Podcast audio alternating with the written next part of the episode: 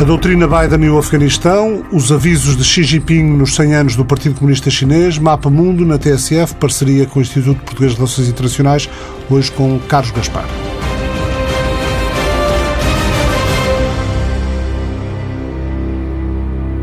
O partido que em tudo manda na República Popular da China está a comemorar 100 anos. O dia exato foi na passada quinta-feira. Houve discurso do líder do partido e presidente vitalício do país desde as alterações constitucionais de 2018, Xi Jinping. No discurso centenário do partido, avisou que o país é uma superpotência irreversível e que qualquer tentativa de conter a ascensão da China está condenada ao fracasso falou nas transformações do país, garantiu que a China não será pressionada, diz que o partido nos últimos 100 anos escreveu um capítulo extraordinário no desenvolvimento nacional, mas também no progresso da humanidade. Carlos Gaspar, investigador do IPRI, professor catedrático, obrigado por estar no Mapa Mundo, escreveu há dias no Jornal Público um artigo intitulado As Três Faces do Comunismo Chinês. Há mais, mas uh, havia só 5 mil caracteres e, portanto, fiquei pelas três. pelas, pelas três principais, ou as três que nos são mais próximas, de algum modo. Uh, na sua opinião, correspondem ao, ao perfil de três líderes, uh, Mao Tse-tung, Deng Xiaoping e o atual presidente. Uh, são lideranças muito diferentes que refletem uh, momentos, necessariamente momentos distintos, mas formas diferentes da China estar perante o mundo? Uh, representam estratégias diferentes do Partido uh, Comunista. nós aprendemos há um certo tempo que os partidos comunistas também mudam, embora nem sempre admitam as suas, as suas mudanças também mudam, e no caso da China, mudam uh, muito, muito radicalmente uh, nos últimas, nas últimas décadas, sobretudo uh, desde que o Partido Comunista tomou o poder e fundou a República Popular da China em 1949. E há uma primeira fase que é claramente dominada por Mao Tse-tung, com o grande salto em frente, e depois a Revolução Cultural se revela um déspota tirânico Uh, Embora carismático, como lhe chama? Carismático, certamente. Um profeta, mais do que uh, outra coisa qualquer, uh, mas destrói aquilo que faz. apesar de tudo, depois de 1949, o regime comunista reunifica a China continental, restaura o Estado e inicia um processo de modernização fortemente apoiado pela União Soviética que Mao Tse-tung destrói deliberadamente. Se ele tivesse morrido em 1958, era hoje celebrado como o fundador uh, do novo Estado que uh, modernizou a China, tornou possível o seu encontro com a, a, modernização. Em vez disso, a partir de 1959, não apenas o grande salto em frente, que opõe o modelo chinês, entre, com muitas aspas, ao modelo soviético. Uh, uh, muitas aspas no opõe. Muitas aspas no modelo chinês. No modelo chinês. Muitas aspas no modelo chinês, porque era um puro delírio uh, maoísta. é, um, é uma, tragédia, uma tragédia, mais uma das tragédias da China no, século, no século XX. Morrem dezenas de milhões de pessoas entre o grande salto em frente e depois a, a, a Revolução Cultural, que dura até 1976, mesmo até 1978, quando Deng Xiaoping, que tinha sido secretário-geral do Partido Comunista da China com uh, Mao Tse-tung, que conseguiu sobreviver às perseguições durante a Revolução Cultural, toma o poder e inicia um processo notável de reformas económicas e sociais, não é, que presidem uh, aquilo que é a transformação, a transformação da China num país moderno, numa economia uh, uh, industrializada, numa sociedade que é comparável às sociedades ocidentais no seu nível de vida, no nível de vida das classes médias, na urbanização, na sofisticação, há uma nova sociedade uh, chinesa, como há uma nova economia uh, chinesa. Esse processo, que em 30 anos transforma a China, depois é, de certa maneira, interrompido com a tomada do poder de Xi Jinping e uma nova geração de quadros comunistas, os filhos dos fundadores da República Popular da China, os príncipes vermelhos, como lhes chamam, talvez sem aspas, vermelhos certamente, príncipes. Vamos ver. Por isso chama Xi Jinping o restaurador nacionalista, não é? Há, há, uma restauração do nacionalismo chinês. Não é um nacionalismo qualquer e não é uma restauração uh, qualquer. Uh, Deng Xiaoping, uh, Mao Tse-tung, Xi Jinping, Zhou Enlai, são todos nacionalistas. O Partido Comunista Chinês, desde a sua origem no movimento estudantil de maio de 1900 e e, e 19, que dá origem simultaneamente ao Kuomintang, ao Partido Nacionalista, que era um partido revolucionário e muito próximo da União Soviética, e ao Partido Comunista uh, uh, uh, da China, aquela geração é uma geração nacionalista, uma geração nacionalista que quer restaurar a China e fazer da China um país moderno, como o Japão. já era um país moderno nessa altura, e contra o Japão, que no fim da, segunda, da Primeira Guerra Mundial, está, é reconhecido como a potência pela Sociedade das Nações, ao contrário, eh, ao contrário da, da China. Portanto, nacional, o nacionalismo é uma corrente uh, política tão forte como o marxismo-leninismo, se quiser, no Partido uh, Comunista da China, desde uh, a sua origem. Mas o nacionalismo de Xi Jinping, a mobilização nacionalista que marca eh, o seu mandato desde eh, o início, é um nacionalismo uh, agressivo, expansionista, que quer demonstrar que a China é não apenas um grande país, todos nós sabemos que a China é um grande país, e ainda bem que foi possível restaurar a China no seu lugar na comunidade internacional, mas que é um país que quer a hegemonia quer ter uma posição dominante, não apenas na Ásia, mas no sistema uh, internacional. Portanto, não é um nacionalismo qualquer, é um nacionalismo uh, uh, agressivo, expansionista e que é reconhecido como tal, designadamente, designadamente na Ásia, pelo Japão, pela China, pelos pequenos e médios países da Ásia um nacionalismo que procura conciliar coisas que à partida poderíamos pensar como, como inconciliáveis. De um lado, a, manutenção da, da dimensão marxista-leninista e, do outro lado, uma, uma apetência por um capitalismo frequentemente voraz. Os maus espíritos falam de um uh, uh, capitalismo comunista ou de um comunismo uh, capitalista. capitalista. Deng Xiaoping falava de uma economia social de mercado com certeza que a economia social de mercado não, existe, como o eurocomunismo não existe, como nenhuma destas coisas uh, uh, demasiado marcadas por ideologias rígidas e dogmáticas são, uh, na melhor hipótese, ficções.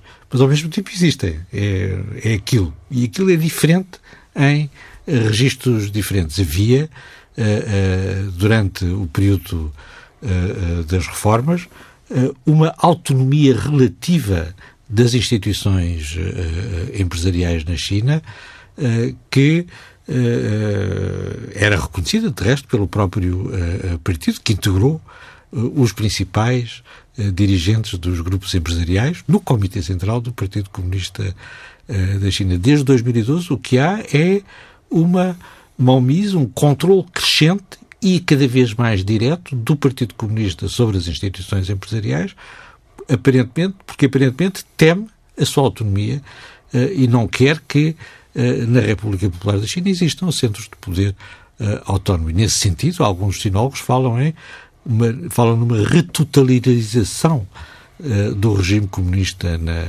República Popular da China. Talvez seja uma expressão excessiva, em bom rigor é uma expressão excessiva, mas há uma vontade de controle uh, do partido na fórmula uh, de Xi Jinping. Não é? O partido é o norte e o sul, o leste e o oeste, está em toda a parte e tem de controlar tudo na República Popular da China. Isso não é o que se passou uh, nos 30 anos da reforma no período de Deng Xiaoping. Mas apesar desse, desse discurso, apesar dessa retórica, há linhas de tensão dentro desta liderança. Certamente, certamente. E, e, e como existiam também emudecidas uh, e perseguidas, mesmo no período, pior período do uh, maoísmo. Zhou Enlai sobreviveu à Revolução Cultural, o próprio Deng Xiaoping, não é? Embora preso várias vezes, também conseguiu sobreviver à Revolução Cultural e regressou ao poder em 1974 para ser mais uma vez posto na rua em 1976, mas há, obviamente, uma tensão permanente nas elites chinesas, desde antes do regime comunista, talvez mesmo depois do regime comunista continue a existir, entre uma elite liberal, civilizada, modernista, educada, e uma elite aventureira, idealista e com tons mais, mais proféticos ou mais nacionalistas, há uma tensão entre, entre essas duas correntes nas elites chinesas, certamente desde o fim da dinastia uh, Qing e ela está, ela existe dentro do Partido Comunista desde a sua origem. Diria que Xi Jinping está mais próximo da segunda linha, da linha mais, mais, mais, mais autoritária, mais conservadora, mais... Não é conservador, é reacionário. E ser conservador e ser reacionário são duas coisas opostas. E... É um idealista uh, reacionário, uh, mas a parte mais complicada uh, é a parte aventureira terá ele herdado a costela aventureira de... Aventureira no sentido expansionista? Aventureira, que pode ter uma tradução uh, expansionista... O reforço do poder militar a partir da China. Do momento, a partir do momento em que a China tem o estatuto que tem e tem que responder à mobilização nacionalista que, repito, é uma marca de Xi Jinping desde a tomada do poder em 2012. Mas do ponto de vista económico e, e para ir ao encontro do desenvolvimento económico do país, nesse, nessa vertente Xi Jinping não estará mais próximo da outra linha? Sim e não, porque há, mas não é apenas na China que existe, uma retração proteccionista, não é? E nesse sentido, uma economia mais uh, nacional, mais fechada. Uh, aliás, há uma doutrina oficial do Partido Comunista que separa as duas economias, a economia para o exterior e a economia interna, e que defende, é a tese oficial do Partido Comunista da China com Xi Jinping, que defende que a China tem de ter uma capacidade para sobreviver pelos seus próprios meios, uma concepção autárquica, que aliás também existia no período uh, uh, maoísta. Não é apenas uma tendência uh, chinesa. o desacoplamento da economia norte-americana e da economia chinesa, das duas maiores economias do mundo, não é apenas uma estratégia chinesa, é tanto uma estratégia chinesa como, como uma estratégia norte-americana. Mas a resposta de Xi Jinping, a resposta do, do Partido Comunista Chinês a essa nova dinâmica internacional, uma dinâmica de desacoplamento, de separação, uma dinâmica protecionista na economia internacional, o fim da globalização, se quiser, é ter uma capacidade autárquica. A capacidade autárquica, por sua vez, também chama a um maior controle do Partido Comunista sobre as instituições uh, uh, empresariais, em nome da autonomia estratégica, se quiser, para usar um termo que é uh, popular na União Europeia ou na, ou na Índia. Para a população chinesa, a economia é certamente o que mais conta. O desempenho económico do país não atual nos últimos anos não tem comparação com o que acontecia há umas décadas. Aliás, mesmo em tempo de pandemia, no ano passado, o produto interno bruto chinês aumentou 2,3%. O objetivo da China é juntar-se aos, aos países de rendimento médio alto. É o programa oficial, aliás, parece que 2021 é o, é momento em que se realiza uma dessas etapas e o partido já decretou que sim. Eu não sei se para uh, uh, uh, as classes médias chinesas a economia é o, é o, é o mais importante. É certamente, como em qualquer país, o, bem-estar o bem-estar, a segurança, todas essas coisas são importantes. Mas essa visão da China, da sociedade chinesa, é uma visão um bocadinho redutora, tem um não sei quê de uh, antigo não, regime. É óbvio, é óbvio que, as, que as, as expectativas da população também são crescentes e quando, quando a questão da, da da satisfação das necessidades fundamentais, básicas, alimentares, ficarem cumpridas de uma forma geral. Elas Pro estão cumpridas já. provavelmente, certo, provavelmente uh, tendencialmente, uh, a questão de, de, de, outros direitos fundamentais como a liberdade vai-se pôr com mais acutilância. Com certeza. A, a, a, cultura, a liberdade, o pluralismo, todas essas coisas são relevantes para as classes médias chinesas, como são relevantes para as classes médias portuguesas ou francesas. Aliás, nos últimos anos eh, tem havido já em, em muitas cidades da China variedíssimos protestos. Não é só uma questão de protestos, não temos de, de, de ser tão, tão dramáticos. Há, uh, vê-se no cinema a qualidade do cinema uh, chinês, a qualidade da arte contemporânea uh, chinesa, sobretudo em Xangai, noutros países, a qualidade dos museus chineses, tudo isso revela uh, uma exigência crescente da, de uma sociedade que é cada vez mais uma sociedade uh, moderna. Há movimentos ecologistas fortíssimos na, na China, um dos poucos domínios onde ainda existe uma margem de, de, de, de, de liberdade ou de contestação que é autorizada uh, pelo regime. É, todas essas coisas existem na China, não se trata apenas de bem-estar económico. A diplomacia da vacina resultou? Resultou ao contrário.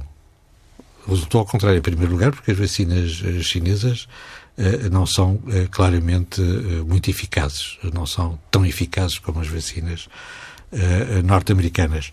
e isso tem causado alguns problemas. E, por outro lado, houve uma insistência excessiva, na minha opinião, na da diplomacia das máscaras e na diplomacia das vacinas que acabou por ter um efeito Mas contrário. por parte da China, por parte, por parte da China, por parte da China. Serviu não? para mobilizar o resto dos blocos eh, para fazer eh, serviu, serviu para revelar, serviu para revelar esse nacionalismo arrogante que caracteriza o regime comunista uh, da China com Xi Jinping e que as pessoas, sobretudo na Europa, menos na Ásia, mas sobretudo na Europa, não conheciam, não é? Tinham uma visão paternalista, se quiser, em relação à China, eram aquelas pessoas que estavam ali muito esforçadas a, a, tentar o desenvolvimento económico e de repente aparece uma grande potência, não é? com as suas bandeiras desfraldadas a dizer nós somos melhores do que vocês. Não, ainda por cima, nestas condições em que estávamos perante um vírus que, mais uma vez, não é a primeira vez, vinha da China. A China parece querer eh, conciliar duas dimensões que, pergunto-lhe, são, são ou não conciliáveis. Por um lado, a, a afirmação enquanto a afirmação global enquanto superpotência, por outro lado, a defesa uh, da, dos valores da, da, civilização chinesa. Eu não sei se o regime de, comunista de Xi Jinping é, um defensor dos valores da civilização chinesa e não acho que a civilização chinesa seja tão homogénea uh, e tão uh, uniforme como. Isso, ao contrário, é uma civilização porque uh, tem um pluralismo de correntes filosóficas. Falávamos há bocado das várias correntes que existem entre as elites chinesas, as elites liberais contra as elites reacionárias, as elites modernizadoras contra as elites aventureiras, as elites realistas contra as elites idealistas. Isso também tem um reflexo nas correntes filosóficas que caracterizam eh, que caracterizam de uma forma contrastada uma grande civilização como é a civilização uh, uh, chinesa, os legalistas contra os confucionistas, contra os taoístas e por aí fora, portanto, e achar que o regime comunista da China defende os valores da civilização chinesa é ter uma opinião pobre sobre o que é a civilização chinesa, que é uma grande civilização histórica. A rivalidade com o Ocidente é, é hoje em dia mais geopolítica do que propriamente civilizacional? A tese do Huntington é uma tese que é difícil de defender sobre o conflito das civilizações. É uma tese que é difícil de defender. Uh, uh, Taiwan não é parte integrante da civilização chinesa. É só o regime comunista que é parte integrante da civilização chinesa. Uh, não só consigo responder. É demasiado. Quando as coisas são, quando as teses são demasiado estúpidas, nós ficamos paralisados e eu, pelo menos, fico sem, fico sem palavras. Uh, não é com certeza por aí. Há uma competição estratégica entre, entre potências, com certeza que sim. Também há uma competição entre ideologias políticas e entre modelos de organização uh, uh, política que é, que, é, que é real e que não acabou, aparentemente, com o fim da União Soviética. Aquilo que fomos lendo sobre o discurso de, de Xi Jinping nos 100 anos do, do partido foi também um discurso para não só para consumo interno, mas também para Joe Biden e para a cimeira da NATO que tinha acontecido uns dias antes? Eu, eu, eu não sou um sinólogo, mas a minha impressão foi de que era mais virado para, para dentro e, e, com, com toda a justificação, com certeza, do, que, do que para a nova administração americana, a Cimeira da NATO. Houve outros, outras, outras iniciativas que foram, que foram nesse, nesse sentido, mas nesta conjuntura, a importância que a direção do Partido Comunista deu à comemoração do seu centenário é, é, apenas a segunda vez em 40 anos que o centenário, que o aniversário do partido é comemorado. A outra foi há 40 anos. Portanto, há aqui uma coisa nova, não é apenas por ser um centenário, podiam ter comemorado os 90 anos, os 80 anos, qualquer coisa. Os 75. Não, os 70, qualquer coisa. Mas não. e, portanto, isso tem um significado, sobretudo, uh, uh, sobretudo interno, e Xi Jinping pôs o seu fato,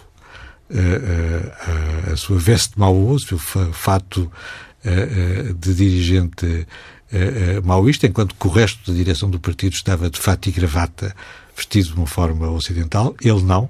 Ele falou também como presidente da Comissão Militar do Partido Comunista eh, da China, portanto, como chefe das Forças Armadas do Partido, o Exército Popular de Libertação são as Forças Armadas do Partido uh, uh, Comunista e, e, e, e, tudo isso tem alguma justificação.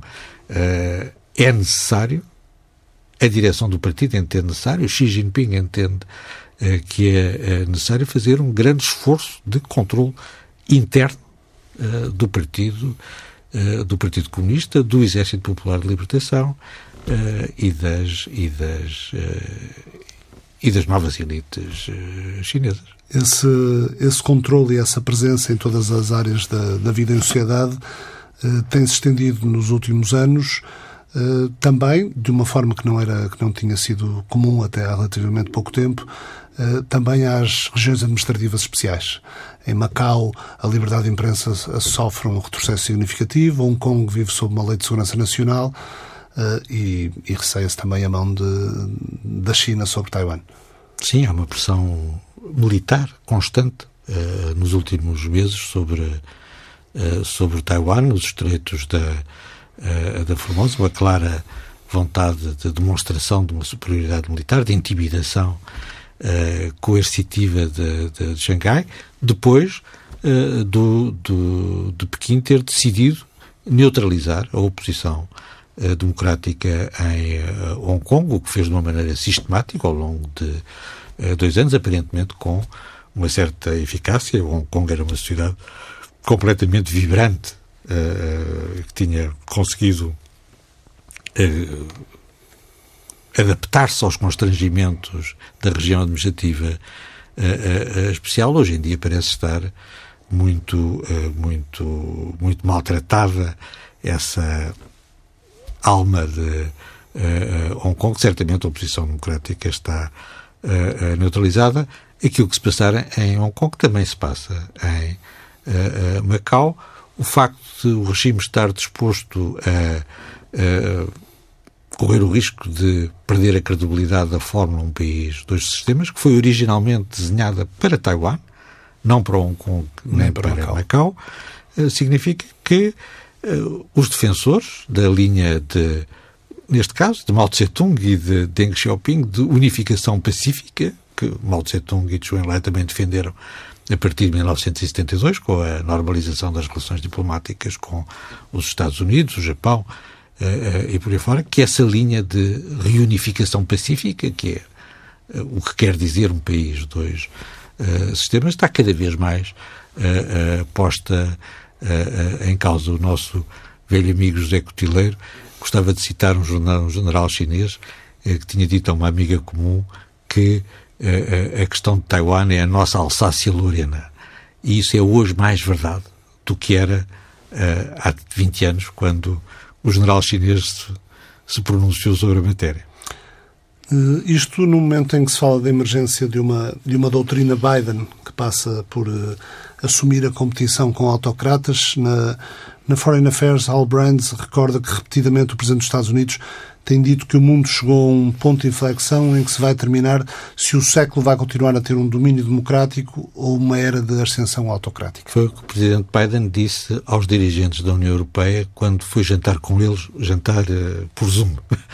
Uh, Ainda antes de ter estado em Bruxelas. Antes de, de ter estado fisicamente uh, em Bruxelas. Portanto, ao conjunto dos chefes de Estado e de Governo da União Europeia, da primeira vez que estiveram reunidos formalmente nesse, nesse quadro, aquilo que o Presidente Biden tinha para dizer aos dirigentes europeus era que o que está em causa é travar a vaga autocrática que, tipicamente, se sucede à vaga democrática que começou, como é célebre, com o 25 de abril de 1974 e terminou, talvez, com a queda do regime comunista na União Soviética. Agora há uma vaga autocrática. Aparentemente, o Presidente dos Estados Unidos tem ideias claras sobre quais são as tendências uh, internacionais. Não sei se é seguido pela maioria dos dirigentes uh, europeus, mas essa é a sua, essa é a sua linha. E ela aplica-se à China, aplica-se à Rússia, aplica-se ao Irão, mas aplica-se desigualmente à China, à Rússia e ao Irão. E que, que implicações é que essa tomada de consciência uh, pode vir a ter na, na política externa norte-americana? ela domina a política externa uh, norte-americana. Como é que ela se vai traduzir? Uh, há uma dimensão que nos parece perfeitamente clara, que é uma linha de continuidade, de resto, não é? Concentrar a estratégia internacional dos Estados Unidos no Indo-Pacífico, como agora se diz, e na contenção da ascensão da China. Há outra dimensão que é menos clara, que é uh, os Estados Unidos estão preparados para uh, criar uma aliança das democracias em alternativa, de resto, às Nações Unidas, ou as coisas são um pouco mais complicadas. Esta segunda dimensão ainda tem que se esclarecer. E o Afeganistão, por exemplo, Vê mostra... isso como alternativa às Nações Unidas? Uh, uh, imagina que possa ser possível uma, uma existência formal de uma, de uma coisa chamada Aliança das Democracias? Com certeza. Mas aí, aí depois as Nações Unidas deixam de fazer sentido, do ponto de vista das democracias. Mas as Nações Unidas, a partir do, momento em que estejam demasiado reféns desta uh, ascensão autocrática, não é? O que é que se pode fazer? Há vários meses que as Nações Unidas estão a tentar organizar uma missão ao Xinjiang, não é? Onde é que ela está? É possível organizá-la nas Nações Unidas? Se não é possível organizar nas Nações Unidas uma missão independente que vá avaliar o que é que se passa com o povo uigur com as minorias muçulmanas, em geral, na, na, na, na, China, se ela não consegue fazer isso, uh, de que Nações Unidas é que nós estamos a falar? As questões são questões concretas que, uh, que se põem. Eu duvido que uh, o Presidente Biden vá por aí, não é? Mas essa questão está em aberto se levarmos, se tomarmos à letra aquilo que, aquilo que ele disse. Uh, ainda temos tempo para mudar de página, embora seja também para falar de um país com quem a China tem fronteira, o Afeganistão. O, os ataques dos talibã multiplicam-se, por exemplo, na província de Kandahar, no, no último fim de semana. Uh, a retirada americana é precipitada? A retirada norte-americana uh, e dos países aliados da NATO é uma vergonha. não é apenas para os Estados Unidos, é também para todos os países que estiveram no Afeganistão, incluindo Portugal eh, e que se vão retirar, eh, deixando o campo aberto eh, justamente aos talibãs, às correntes tribais que, e islâmicas que dominavam o país antes de 2020, 2001, antes do 11 de setembro de 2001, há quase, há quase 20 anos. E serve para nos lembrar, serve para nos lembrar os limites da defesa da democracia, não é? Porque entregar o Afeganistão aos talibãs não é propriamente uh, um passo notável para melhorar as nossas credenciais democráticas, incluindo, neste caso, as dos Estados Unidos.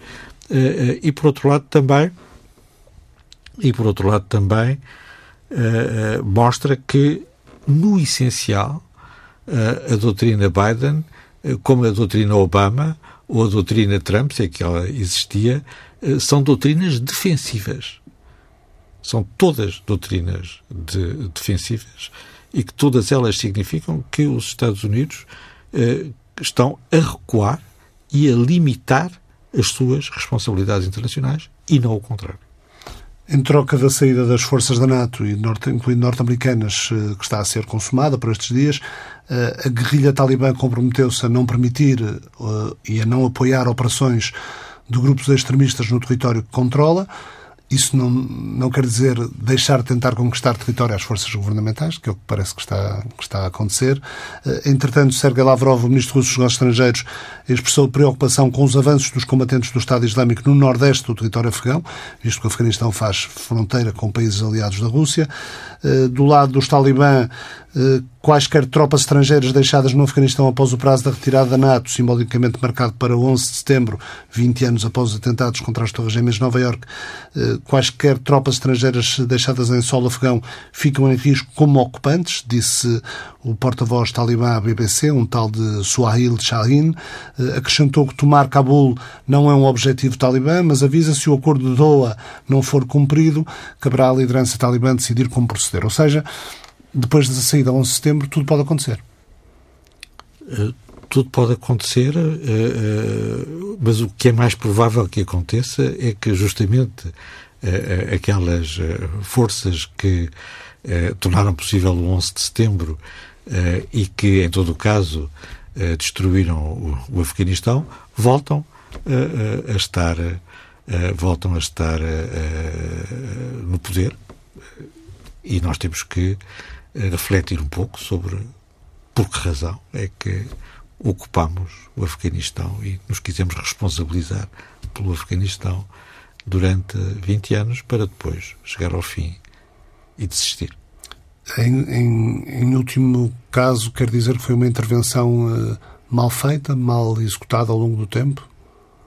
Foi certamente mal executada ao longo do tempo. Havia uma parte que era urgente e indispensável, que era destruir os santuários da uh, Al-Qaeda. Mesmo isso foi relativamente uh, difícil. Osama Bin Laden estava no Afeganistão e conseguiu fugir outubro, novembro, dezembro de 2001. 2001, mas obviamente depois de eliminados os santuários da, da Al-Qaeda, as coisas acabaram por acabaram por correr mal. Correr mal às Nações Unidas, porque foi sob a bandeira das Nações Unidas que uh, vários países se empenharam em garantir a segurança uh, do Afeganistão, designadamente, no caso dos Estados Unidos e dos aliados da NATO, que estiveram todos, todos, uh, e parece que resta a Turquia para salvar a honra do convento, que vai substituir as tropas portuguesas no aeroporto de Cabo a benefício de evitar. Não, não, não. O, o aeroporto, aeroporto de Cabo. O nosso já referido e comum amigo José Cotileiro dizia que o Afeganistão nunca vai ser uma Holanda, mesmo que da quarta divisão. Muito obrigado. O Mapa Mundo regressa na próxima semana. O Mapa Mundo é uma parceria da TSF com o Instituto Português de Relações Internacionais.